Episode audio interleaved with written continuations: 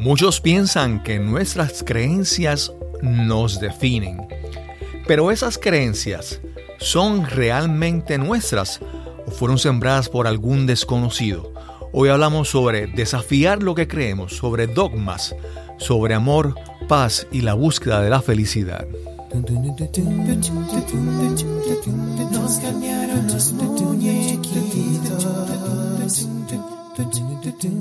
Mi nombre es Cristóbal Colón. Soy un comunicador, un bloguero, un podcaster. Y eso es, nos cambiaron los muñequitos, porque lo único constante en la vida es el cambio. Bienvenidos a Nos cambiaron los muñequitos. Gracias por acompañarme en este episodio número 49, donde conversaremos con Conrad Esquivel Sotela. Conrad es un terapista holístico, sanador e instructor de Tai Chi de San José, Costa Rica.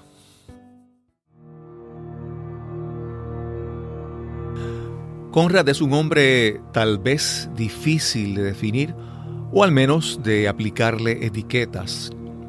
En los últimos años se ha dedicado a reevaluar todas sus creencias y comenzar una búsqueda de el amor y la paz en su vida.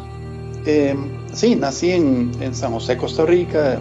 Eh, me desarrollé hasta los 21 años en un, en un ambiente familiar muy favorable, muy lindo, eh, una mamá muy comprensiva que tenía una filosofía de vida donde ella decía que el amor es lo más importante.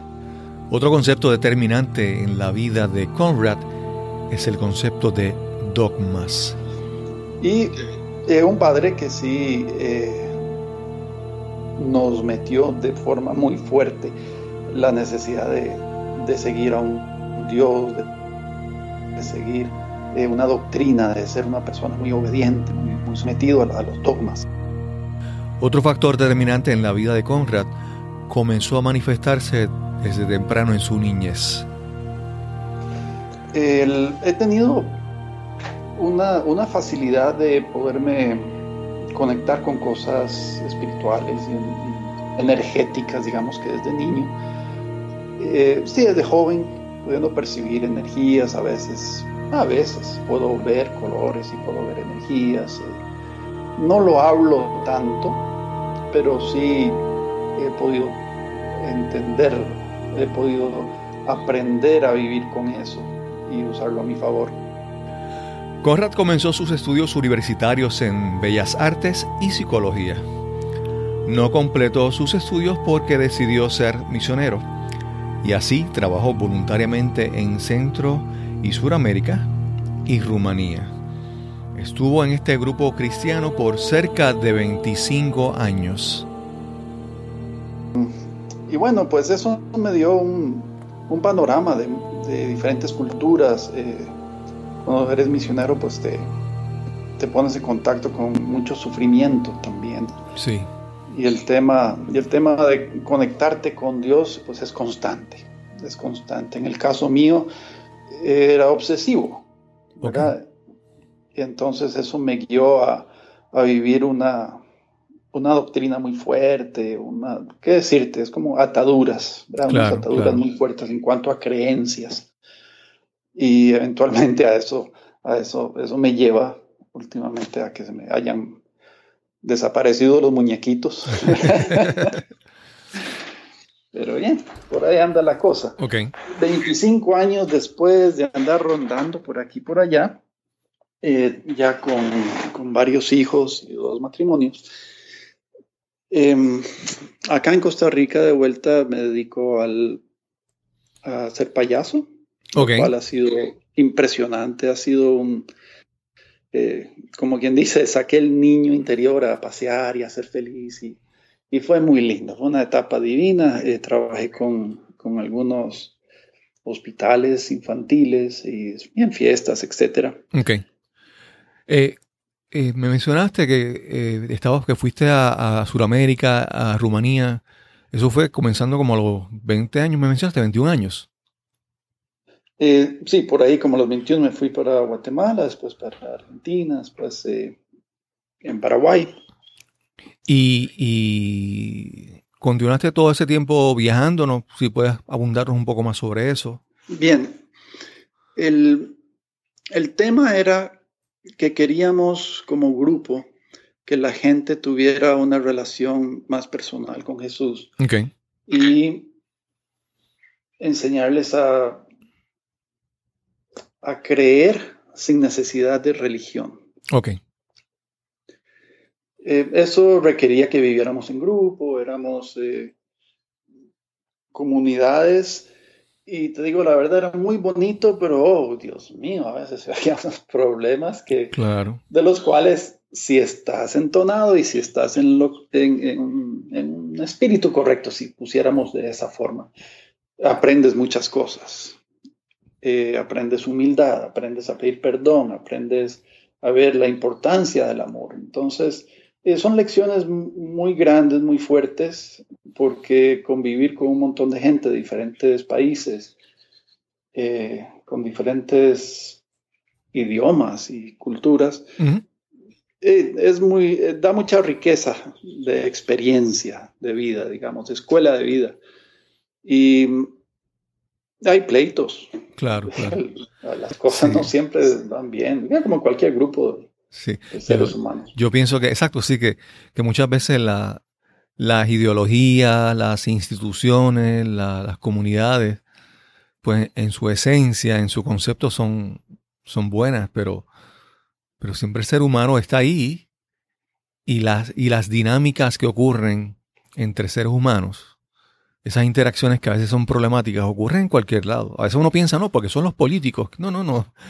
A veces vemos grupos eh, cívicos, grupos religiosos, grupos eh, espirituales y las dinámicas de conflicto y de, y de, ¿verdad? De, estos choques ocurren en todos lados porque donde está el ser humano siempre va a haber eso. Que, como tal, más que a veces juzgar, por ejemplo, una, una organización, tenemos que jugar a, juzgar a los humanos o los seres que estuvieron en ese momento ahí, ¿verdad? Que son los que causan el, los que llevan a, la ruta de la organización.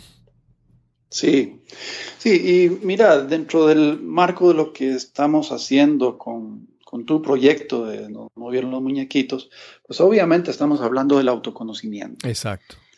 Y el tema es, utiliza lo que estés pasando en tu vida para conocerte en estos grupos y en estas tendencias fuertes donde la gente tiende a unirse bajo dogmas, eh, a veces no necesariamente eh, aprendes a, sentirte desde adentro eh, como ser original, sino que tienes que amoldarte a una copia, a un dogma de cómo tenemos que hacer las cosas porque en este grupo lo hacemos así. Okay. Ok, entonces eso también te sirve como autoconocimiento. Eventualmente dices, hey, hey, yo quiero, yo quiero mi identidad, quiero conocer mi identidad, quiero saber de dónde realmente qué soy, eh, qué pienso, no quiero que me lo digan. En el caso mío, por ejemplo, eh, parte de mi liberación fue, bueno, ya quiero de dejar de tener intermediarios eh, con eso superior, con ese Dios. Entonces, eh, comienzo a tener una liberación interior. Comienzo a ver eh, un, camino donde hay un autoconocimiento que te lleva a transformaciones grandes. Claro. Entonces, sí, los grupos a los cuales trabajamos y hemos pertenecido o pertenecemos tienen cosas muy buenas eh, sin embargo, el llamado es, bueno, utiliza lo que estés pasando para crecer. Claro, claro. Sí, y es que, diría, en todos lados las personas buscan suplir unas eh, necesidades que tienen, ¿verdad? Buscamos ser, eh, buscamos amor, buscamos interconectar con otras personas, buscamos amor, ¿verdad? Pero también otras personas buscan otras cosas, otras, hay gente que busca poder y control. Y eso ocurre en todos, en todos lados, ¿verdad? Lo vemos, abrimos el periódico, vemos las noticias todos los días y eso es lo que ocurre constantemente, ¿verdad? Y es, eh, es, es, tan importante, como tú dices, esa parte del autoconocimiento es, es reconocer qué estoy buscando en esto que estoy haciendo, qué, estoy, qué, qué necesidad busco eh, satisfacer, ¿verdad? Con esta, con, con, esta, con esto que está ocurriendo en mi vida. Eh, por, para un ejemplo sencillo, hay, hay, hay personas que pueden casarse, tener una relación amorosa simplemente por dinero, por seguridad, otros por amor, otros por, por, ¿verdad? La belleza física y la intimidad, no sé. Pero lo importante es que nosotros sepamos, ¿verdad? Lo que está pasando en lo que estamos haciendo. ¿Qué nos, qué nos mueve? Sí, sí, sí, estoy contigo, entiendo perfectamente. Y ahora que dices eso, vieras que una, una, una idea que felizmente tuve hace unos años que me ayudó a mantenerme eh, cuerdo en medio de las, de las transformaciones fuertes, es que decidí que mi lealtad era al amor y a la paz. Sí. Entonces, que todo lo que yo iba cambiando, mis ideas que iban cambiando, las cosas que, en las cuales dejaba de creer, las ataduras que tenía que ir eh, eh, confrontando, los miedos, esos eh, pánicos infantiles que llevamos por muchos años, a veces te paralizan.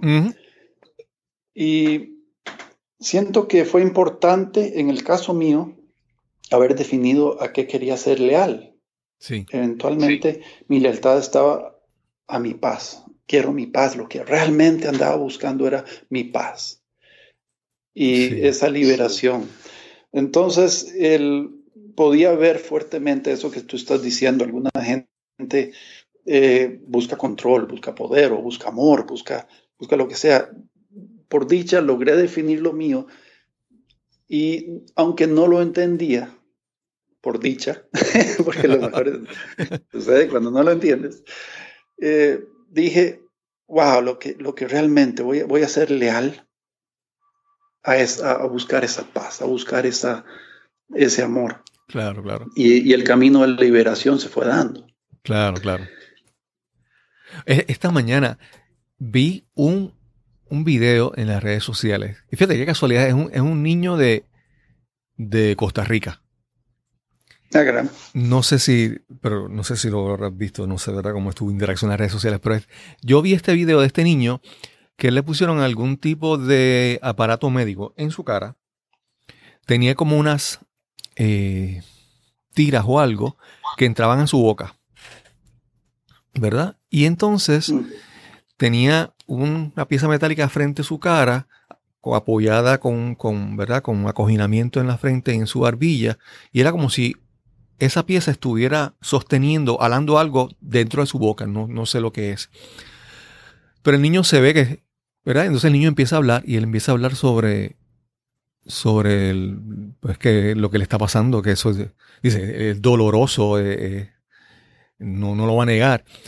Pero el niño empieza a hablar de, de lo que le dijo un amiguito de la escuela.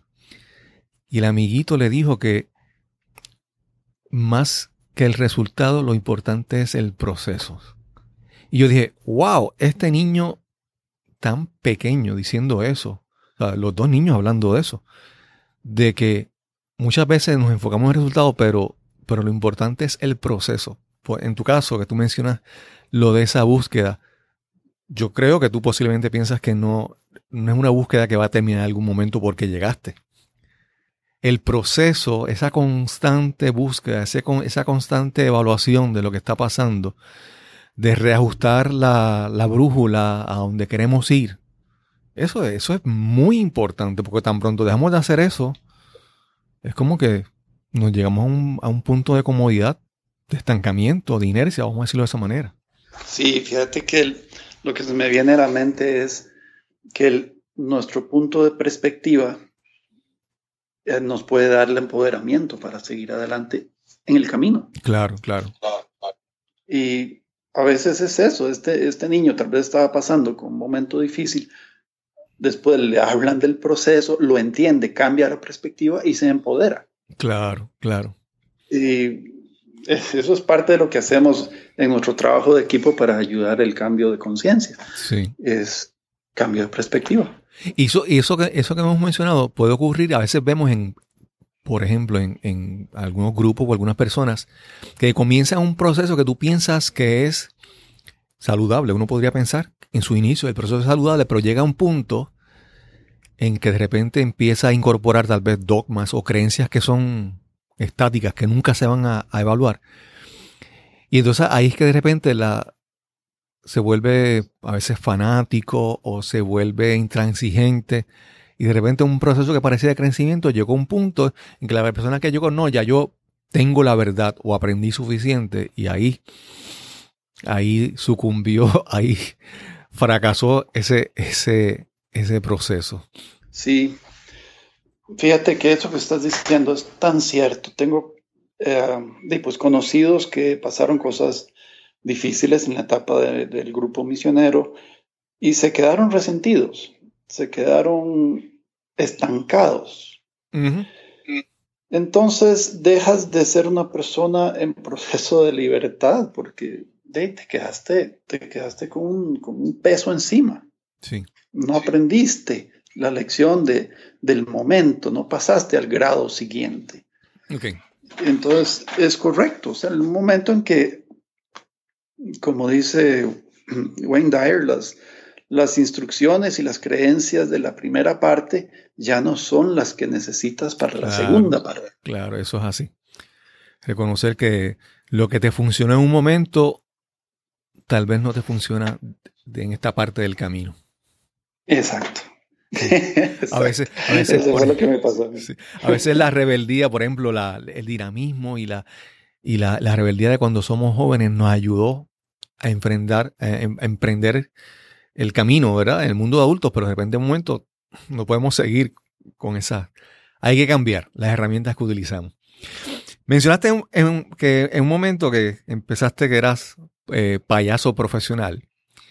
Eh, siempre esa palabra de, payaso hay que ponerle como que un segundo apellido porque eh, esa palabra la, usan hasta para hasta para describir a los políticos. se, se, desvirtúa un poco, ¿verdad? ¿Cómo, cómo, cómo este trabajo te ayudó? ¿Qué, qué aprendiste o qué has aprendido o sigues aprendiendo en, este, en, este, en, esta, esta etapa de tu vida como payaso? ¿Qué lección tú dices, esto no lo hubiera aprendido si no hubiera hecho este, este, esta parte de mí? Mira, eh, primero que todo, el buen humor te saca de perspectiva las, las te cambia las prioridades. Algunas cosas que pensaban que, que pensabas que eran dificilísimas, cuando comienzas a reírte y a ponerlo en perspectiva, se te suaviza. Claro. Y no estoy hablando de la payasería que sería, digamos, entretenimiento. Ir y nada más hacer jueguitos en una fiesta, lo cual es muy lindo. Estoy hablando de una payasería que involucra autoconocimiento, que es estudiarte un personaje, sacar de ti eh, las cosas naturales y hacerlas eh, prósperas en el sentido de la risa, en el sentido de ayudarle a otras personas también a, suavizar eh, su carácter y sus personalidades a través de, la interacción con el, con el payaso. Es comedia de sanidad, por decirlo así. Por lo menos así lo viví yo. Entonces, eh, escoger un nombre, por ejemplo, para tu payaso, escoger la vestimenta, escoger los gestos, eh, son horas de horas en que pasas estudiando enfrente de un espejo tus gestos, te pintas de diferentes formas para, saber cuáles son tus líneas que querés utilizar en los gestos. Eh, tu nombre, en el caso mío, eh, en Costa Rica soy una persona alta, en otras partes no, pero aquí tengo un, metro ochenta y ocho y entonces el, payaso mío se llama Pequeñín. Ok. Y, y es, entonces la gente de solo ver, de ahí, es ridículo. y era la característica de Pequeñín era como un niño, entonces eh, baboso, pero le salían las cosas bien. Ok. Entonces, eh, la gente se identificaba porque no, no trataba de ser perfecto. Si trataba de ser perfecto, se le salía todo mal y al final aprendía y todo era risa. En, fin, a lo que voy es que el, payaso te enseña mucho acerca de ti mismo. Claro. Porque tienes que confrontar eh, temores de las cosas que a veces la gente no se anima a hablar y las puedes sacar de forma eh, suave y en forma de risa. Entonces se suaviza la cosa.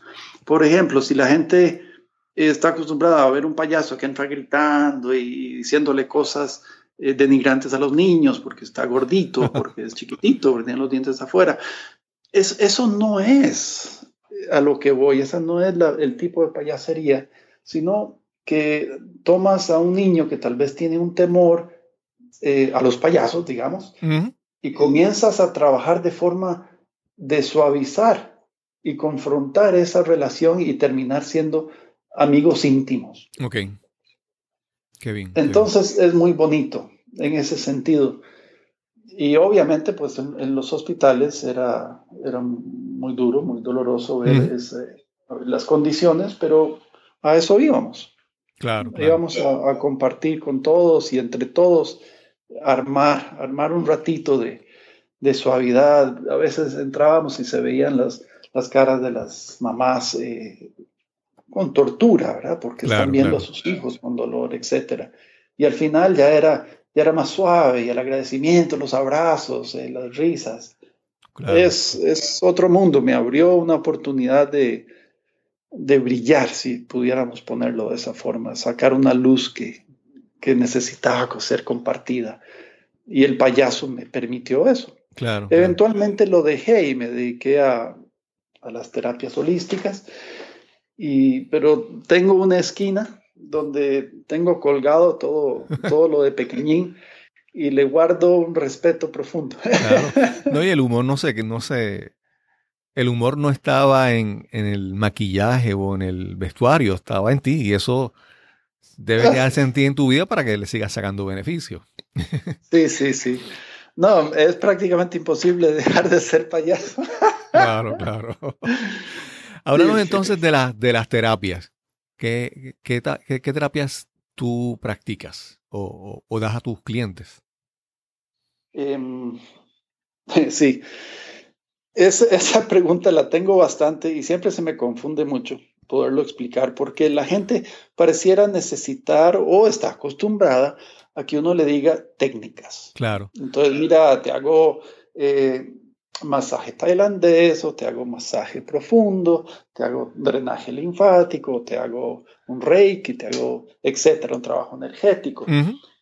Em, está bien, uno aprende esas cosas al principio, pero con la madurez del, trabajo tipo healer, lo cual es interesante hablar de eso porque yo creo que el, healer no es el que sana, el que sana la situación de un trabajo en equipo y, nos sanamos todos.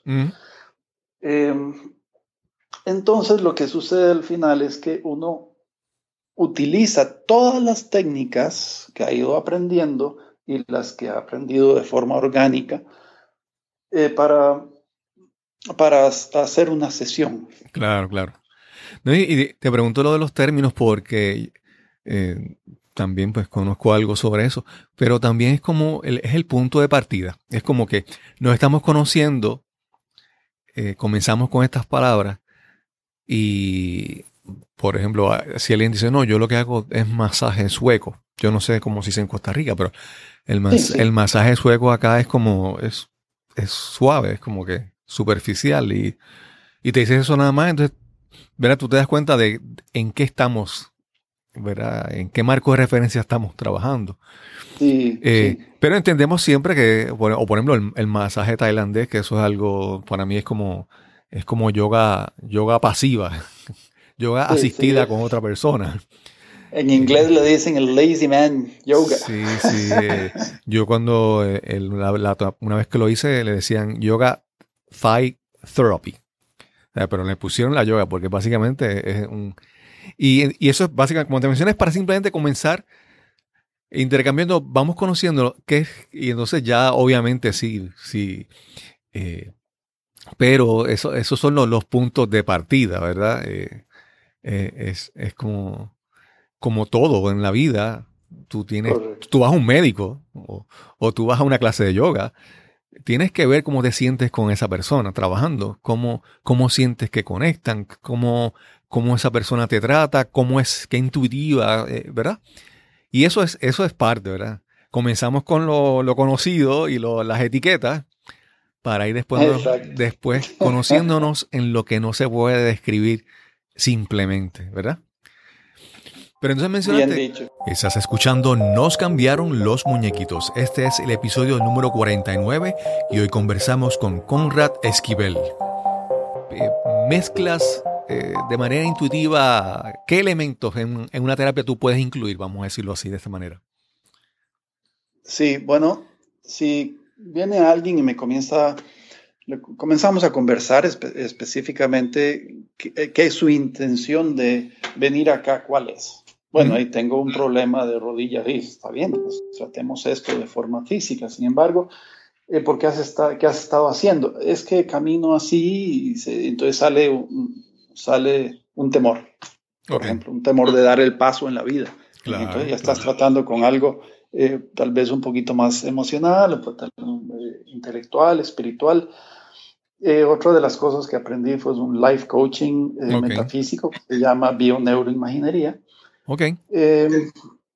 también he aprendido a ser, soy instructor de Tai Chi básico. Ok. Entonces, va uno tomando de todas esas escuelas, si pudieras llamársele así, y presentárselas a la, a la persona como instrumentos de trabajo, instrumentos de, de, en el equipo de trabajo del momento. Y ellos van, uno va sintiendo si, si se va sintiendo bien. Sí, por ahí es. Esto es lo que voy necesitando. Claro, claro. Mira, el hombro, el hombro lo tengo muy pegado. Eh, comenzamos a trabajar el hombro para que no haya un frozen shoulder, etc. Y en la segunda, tercera sesión va saliendo a la luz una situación de, de familia larga, pesada, donde, donde el peso de la vida, Así mismo ¿verdad? Entonces eh, va tomando sentido. Eh, lo trabajas físicamente, lo trabajas emocionalmente, lo trabajas con conceptos eh, para trabajar la parte mental y después está la, la, parte espiritual, que es lo que eventualmente la gente anda buscando, es esa paz, es esa tranquilidad, es esa, quieren esa quietud. Y ahí es donde compartimos más, eh, de forma más profunda. Eso, eso me recuerda como la, la película de, de Trek, del ogro, yo no sé cómo se llama en Costa Rica, ¿verdad? Que él hablaba de, de que era todo como, como una cebolla, con capas. Qué Tú vas trabajando primero con lo físico, cuando algo se va aliviando, de repente las otras cosas más profundas se pueden ver. Hay, hay, hay, hay veces que se ha demostrado que, uno tiene, que la memoria del ser humano no es simplemente acumulada en neuronas en, el cerebro. Hay, hay, memoria celular, hay memoria en tu cuerpo. hay, hay puntos que tú, me imagino que te habrá pasado que tú como terapista tocas a una persona en algún lugar y de repente una emoción aflora o un recuerdo. Es porque, porque nuestra memoria está como que distribuida en todo, ¿verdad? Eh, a través de todo nuestro cuerpo. Correcto. Sí, sí. esto, sí, sí. Esto que, que mencionas me parece muy interesante porque refleja, me habla sobre ti, en el sentido de que hay personas que, para darte un ejemplo, una persona que dice, no, yo hago tai chi. Y con tai chi yo resuelvo todo. y entonces, ahí hay personas que son así. Dicen, no, no, esto es lo mejor del mundo y esto es lo que resuelve todo. Y yo, sí, bueno, es bueno. Pero hay muchas otras cosas que aportan. Y en la manera en que tú sigues buscando más recursos, es, como, como una caja de herramientas. Mientras más herramientas tú vas añadiendo a tu, a tu, a tu maletín de herramientas, más situaciones tú puedes atender, mejor tú puedes funcionar. Y me parece bien en, tu, en, tu, en tu enfoque de tú ir buscando herramientas adicionales y no necesariamente quedarte en una como que esta con esta etiqueta y esto es, ¿verdad? Es, es esa búsqueda que, que, que, has hablado que es lo que ocurre en tu vida constantemente. Eh, sí, fíjate que me encanta aprender. Eh, sin embargo, la, base del, de, lo, de lo que yo considero es el, el éxito de mis terapias es que estoy en paz. Ok. No es tanto lo que he aprendido en las técnicas, lo cual me gusta, lo aprecio y lo practico a diario, sino que eventualmente es tan absolutamente delicioso estar en paz. Claro, claro. que esa frecuencia es lo que, lo que le da la plataforma al ambiente que se crea entre las dos personas para que salga a flote lo que tiene que ir saliendo a flote. Sí, sí. y entonces, en ese sentido, no me gusta apegarme a una técnica o a una escuela per se. Claro. Hay muchas personas que viven tanto, tanto tiempo en su vida en conflicto o en situaciones de estrés que de repente se olvidan de lo que es, como tú mencionas, estar en paz. Eso como que es una, es, una, una noción que perdieron por completo. Eh, yo, yo he visto personas que, por ejemplo, tú le pones alguna música relajante y dices, ay, quita eso, eso es música de funeraria. porque, porque hay personas que están tan acostumbradas al, al, ruido, al, al, y de repente se sienten incómodos con esa, con esa quietud, con esa paz que tú mencionas que es necesaria, que es necesaria para nuestras vidas, para todo el mundo. Sí, hay momento para cada cosa. Claro. Algo que te iba a mencionar es también que de lo que yo he visto de las personas, por ejemplo, mencionaste el coaching o mencionas, por ejemplo, un terapista. Yo pienso que cualquier persona que está haciendo este trabajo no es, no es tan solo el beneficio que le, que le está proveyendo a, a, su cliente, o sea, no es, el, no es el crecimiento, el alivio, el mejoramiento exclusivo de su cliente. Yo pienso que la persona que está involucrado de manera precisa y adecuada en el proceso también crece en ese proceso. Y eso es lo que yo, lo que yo veo contigo. Que, que, tú estás viviendo el proceso y a la vez obteniendo un gran beneficio para ti, que es la, es la paz, lo que tú dices, ¿verdad? Sí. Eh, la gran ventaja que tiene compartir este tipo de experiencias con eh, clientes, pongámosle clientes en este momento, es que tú comienzas a compartir desde un lado, desde un lugar, desde un estado, por decirlo así, en el cual si estás compartiéndolo con un brillo, cuando estás compartiéndolo con una luz específica, a ti también se te van iluminando los departamentos, por decirlo así. Y entonces comienzas a, tener la misma opción que tiene la persona recibiendo el cliente, la tienes tú, porque es un trabajo en equipo, es una unidad, somos uno. Entonces lo que se está creando es un espacio y en ese espacio donde trabaja la gracia, donde trabaja, eh, digamos, el espíritu, el source, Dios. Entonces, si, si estás en, la, en, la, misma condición, tú también te beneficias. Claro, claro. No es que nosotros, no, no es que los que podamos estar como healers, digamos, pongámosle la etiqueta healers, ya lo tenemos resuelto. Ya estamos listos, ya llegamos. Y no sé, algunos tal vez lo puedan decir, yo no. Eh, lo que sí puedo decir es que es delicioso. Claro, Es impresionantemente rico poder sentir esa presencia pasando a través tuyo, compartiéndose con otra persona, permitiéndole a esa persona eh, tomar conciencia, darse cuenta y en ese proceso tú también te das cuenta. Hay un momento de darse cuenta y el poder está en el darse cuenta, no está en el intelecto, está en el cuenta. Eso te lo promueve este tipo de trabajo y entonces en ese sentido es muy beneficioso para uno mismo. Gran, gran, gran, parte, gran parte del proceso es eso, darse cuenta, porque muchas veces es lo más difícil digo, no es todo el proceso, pero es una parte importante decir como que, wow, esto tengo que cambiarlo. Darse cuenta, y, muchas veces uno dice, pero si estuvo ahí todo el tiempo, ¿por qué no me daba cuenta? Y es que en algún momento alguna, no sé, alguna neurona se conectó de alguna manera y lo entendiste. o tal vez de repente algo en el corazón conectó y lo entendiste con el corazón, no con la mente. Que eso es, eso es bien importante. Yo he visto que, tu, que tu vida ha, ha estado, me atrevería a decir que guiada por tratar de cortar con dogmas que de alguna manera han llegado a tu vida, cortar con esos dogmas y empezar a, evaluar, a analizar, a poner en juicio, a, a, poner todo en duda, vamos a decirlo de esa manera, para hacer un, no, no adquirir algo en tu vida, una creencia simplemente porque alguien te la dijo, sino porque de repente tú la pudiste corroborar.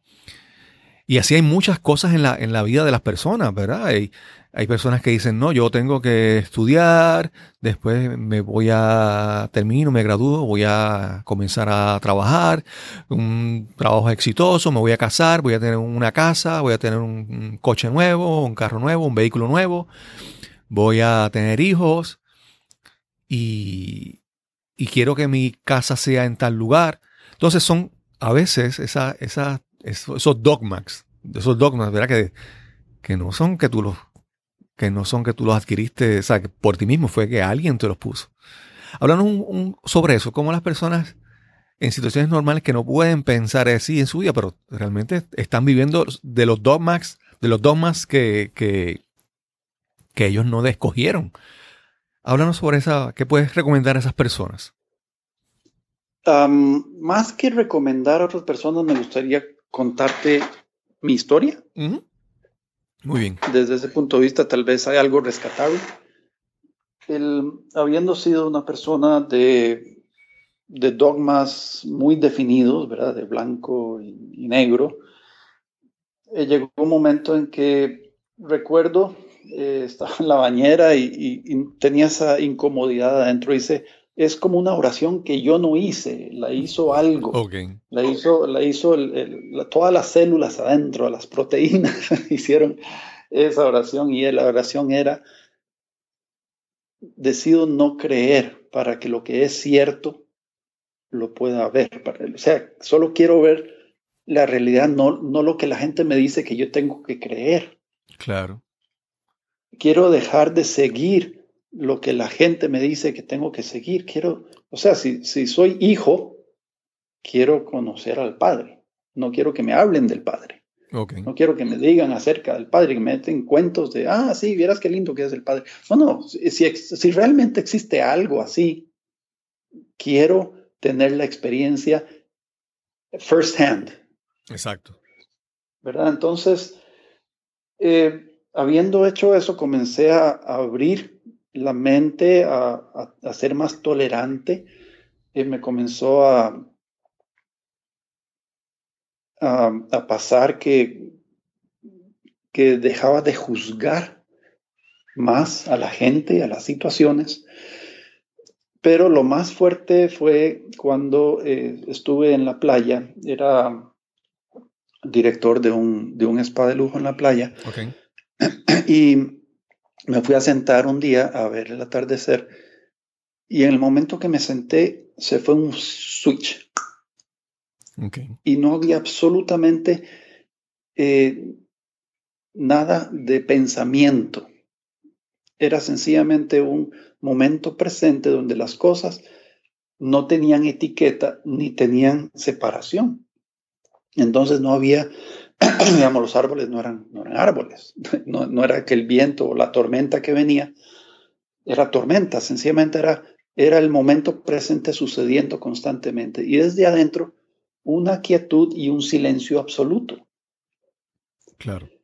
Eso eh, me marcó profundamente, obviamente, porque eh, no había una identidad.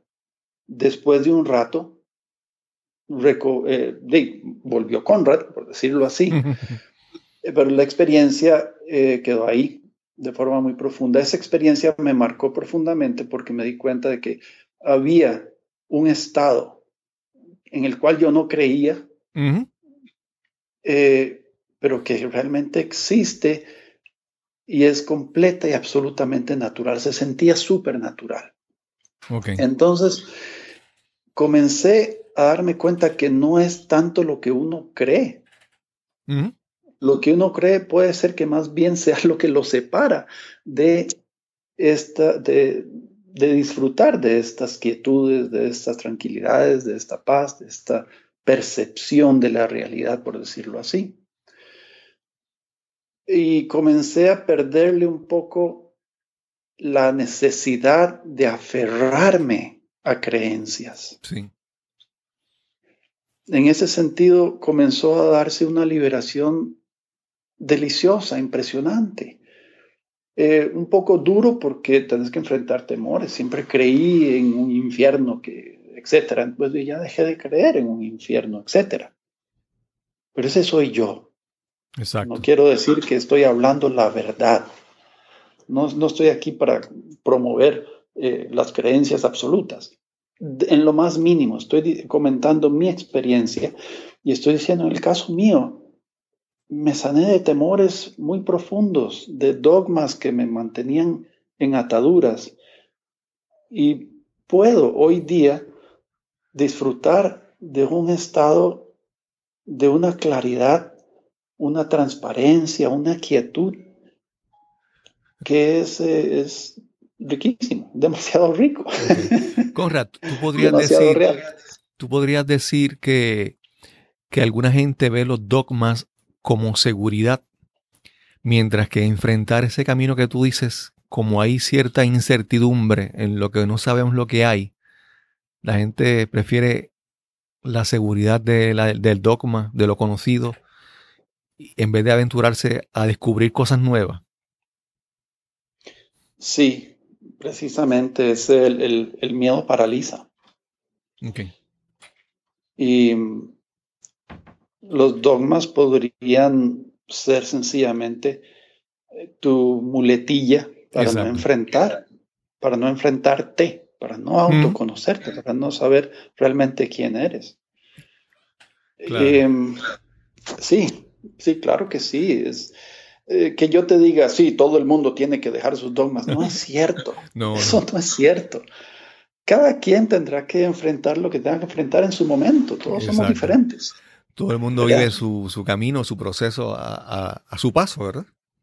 Exacto, yo te comento mi experiencia y si alguien está pasando por ese momento, te animo, te animo a que, a que confíes. Claro. Confía en que el universo está, está eres el universo.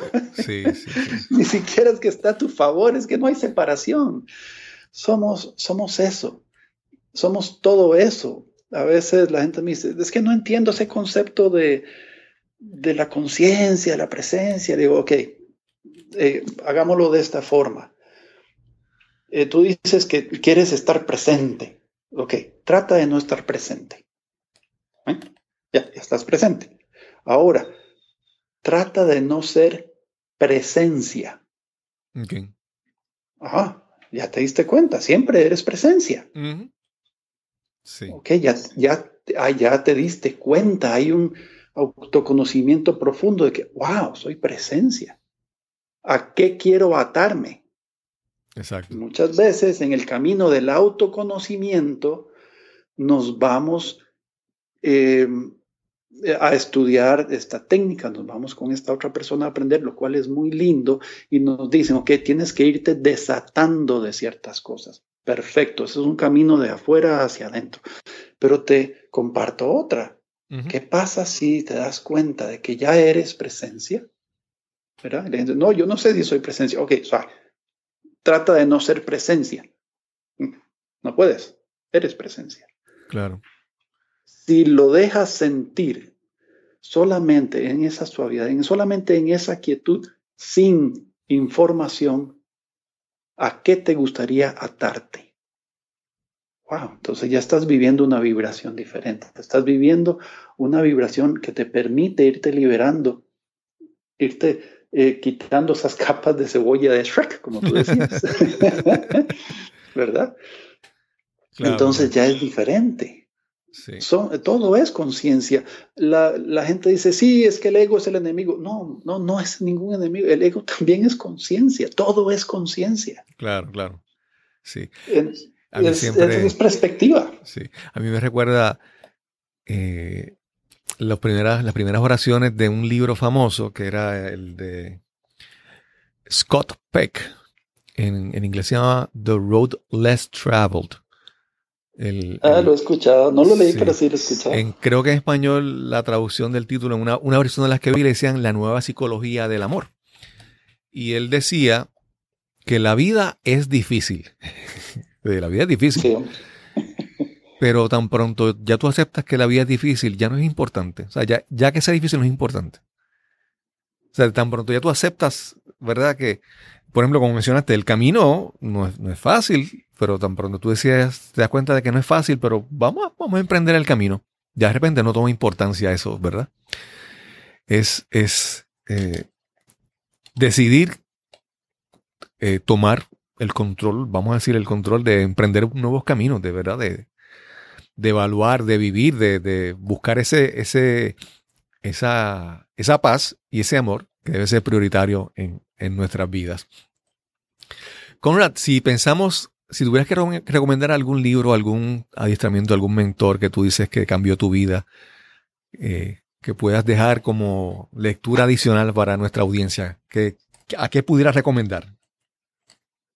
Bueno, en este momento, eh, fíjate que desde hace muchos años la instrucción interna que recibí fue no leer, no, no lea libros, viva, viva su propia experiencia.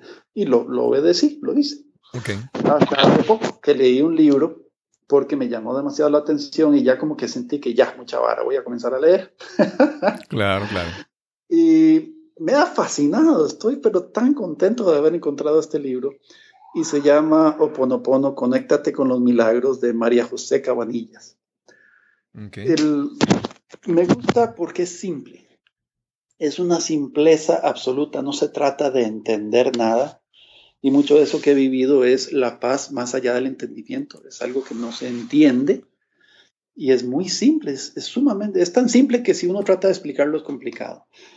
Pero eso es lo que me gusta de este libro, que te dicen, manténgalo simple y practique dar gracias, practique decir te amo, practique eh, ese, perdón, practique borrar, borrar, borrar. Y es ese borrar de que, que se habla en Oponopono, en Oponopono es lo que yo he tratado de ir explicando, que es la gracia. Deja que la gracia te ayude. Sí. Eh, entonces ellos cuando, cuando hacen ese tipo de, de mantras del, de esta técnica hawaiana, lo que están promoviendo es dale permiso a, a, lo que sea que está ahí arriba, a ese source, al, tu yo superior, llámelos como tú quieras, a borrar Bórralo, borra, borra y borra. Y de veras se siente, de veras es muy, muy rico. Es, eso es lo que me gustaría compartir como algo que alguien podría llevarse hoy día claro, eh, útil de este podcast. Qué bien, qué bien. Conrad, ha sido una, una conversación eh, profunda de aprendizaje. Sí, muy linda. sí. El, el, yo creo que muchas veces, como mencionaste hace un momento, el, el, ese, ese, primer paso de darse cuenta que hay algo, ese primer paso de, de, descubrir que, que, quiero hacer algo más, es, es, es, lo importante. Porque emprender un camino, pues no, no, no es fácil, no vas a encontrar las, las respuestas fácilmente todo el tiempo. A veces encontrarás cosas que no son ciertas o cosas que son medias verdades. Pero el proceso es, lo importante es comenzar el proceso decidir emprender una búsqueda, ¿verdad? Porque el que, el que, la alternativa es quedarnos en la, en la certeza de, de, la, de los dogmas, de los dogmas que alguien nos enseñó o que alguien nos impuso. Pero realmente ahí no, esa búsqueda de lo que tú mencionas del, del amor y la paz, eh, no, no va a ocurrir ahí, en, desde ese punto, ¿verdad? Sí, bueno, te embarriarle un poco la cancha solo para dejarnos pensando a todos. Claro. ¿Qué pasa si existe tal cosa como el me voy a conocer sin búsqueda. Nada más me voy a dar cuenta de realmente lo que soy. Solo para embarriar un poquito la cancha. Claro, claro. Eh, eso a veces, ¿cómo te diría?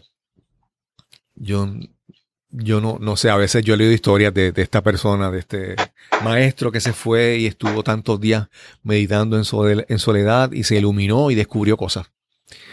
Y, y, y aunque yo entiendo eso, yo dentro de mí, yo digo, a veces yo pienso que, que para mí, en mi caso, yo he descubierto muchas cosas en mi vida a través de conocer a otras personas. Es ver en, tu, en otras personas reflejos de ti. Y, Correcto. Y entonces yo, eh, yo, ¿verdad? Siempre pienso que, que, que todo, todo es, todo es un aprendizaje. No sé, tal vez meditando solo, pero también compartiendo, conversando con esta, por ejemplo, esta conversación que tenemos hoy. Me permite descubrir cosas. Pero sí, esa, esa, esa última pregunta que hiciste, esperamos que la audiencia se quede y la, y la pondere. bueno, te doy la solución a eso para no dejar la cancha en barriolada. Tratemos de no buscar con la mente. Claro. Si buscas con la mente, estaremos dando vueltas por años y años y años. Claro, claro. Qué bien, qué bien. Conrad, y las personas que deseen eh, contactarte, quieren saber más sobre ti, dónde te pueden conseguir, ¿tienes tu página de internet o tienes tu, tu en las redes sociales? ¿Cómo te pueden conseguir? Mira, un email. Ok. Eh, ¿Verdad? Que sería el happymanconrad.gmail.com. Happymanconrad. Y Conrad con K. Sí, sí, sí, sí.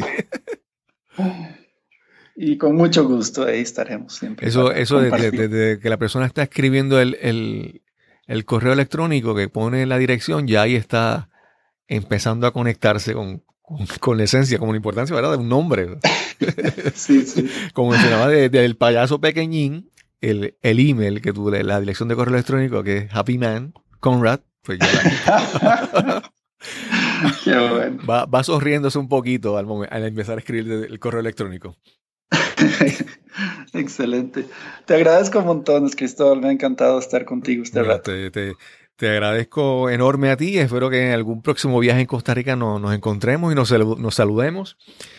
Eh, y sin más que añadir, nos encontraremos en el próximo episodio de Nos cambiaron los muñequitos. Hasta la próxima. Perfecto, un amigo más. Chao.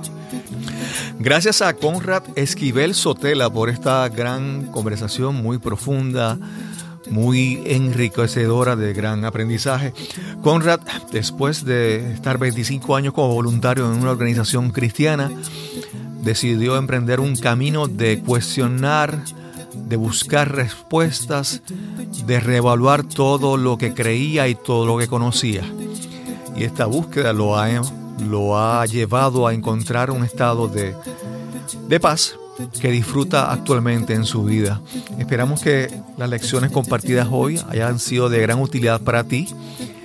Y uno de los aspectos más difíciles de este podcast es identificar historias interesantes, personas que puedan aportar algo de valor a ti que me escuchas.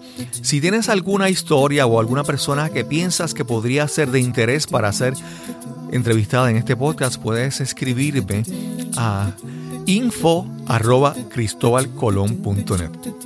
Te repito, me escribes a info arroba con tus comentarios, con tus sugerencias de qué quisieras escuchar o a quién puedes referir para que participe en este podcast. Y sin más que añadir, nos encontraremos en el próximo episodio de Nos cambiaron los muñequitos. Hasta la próxima.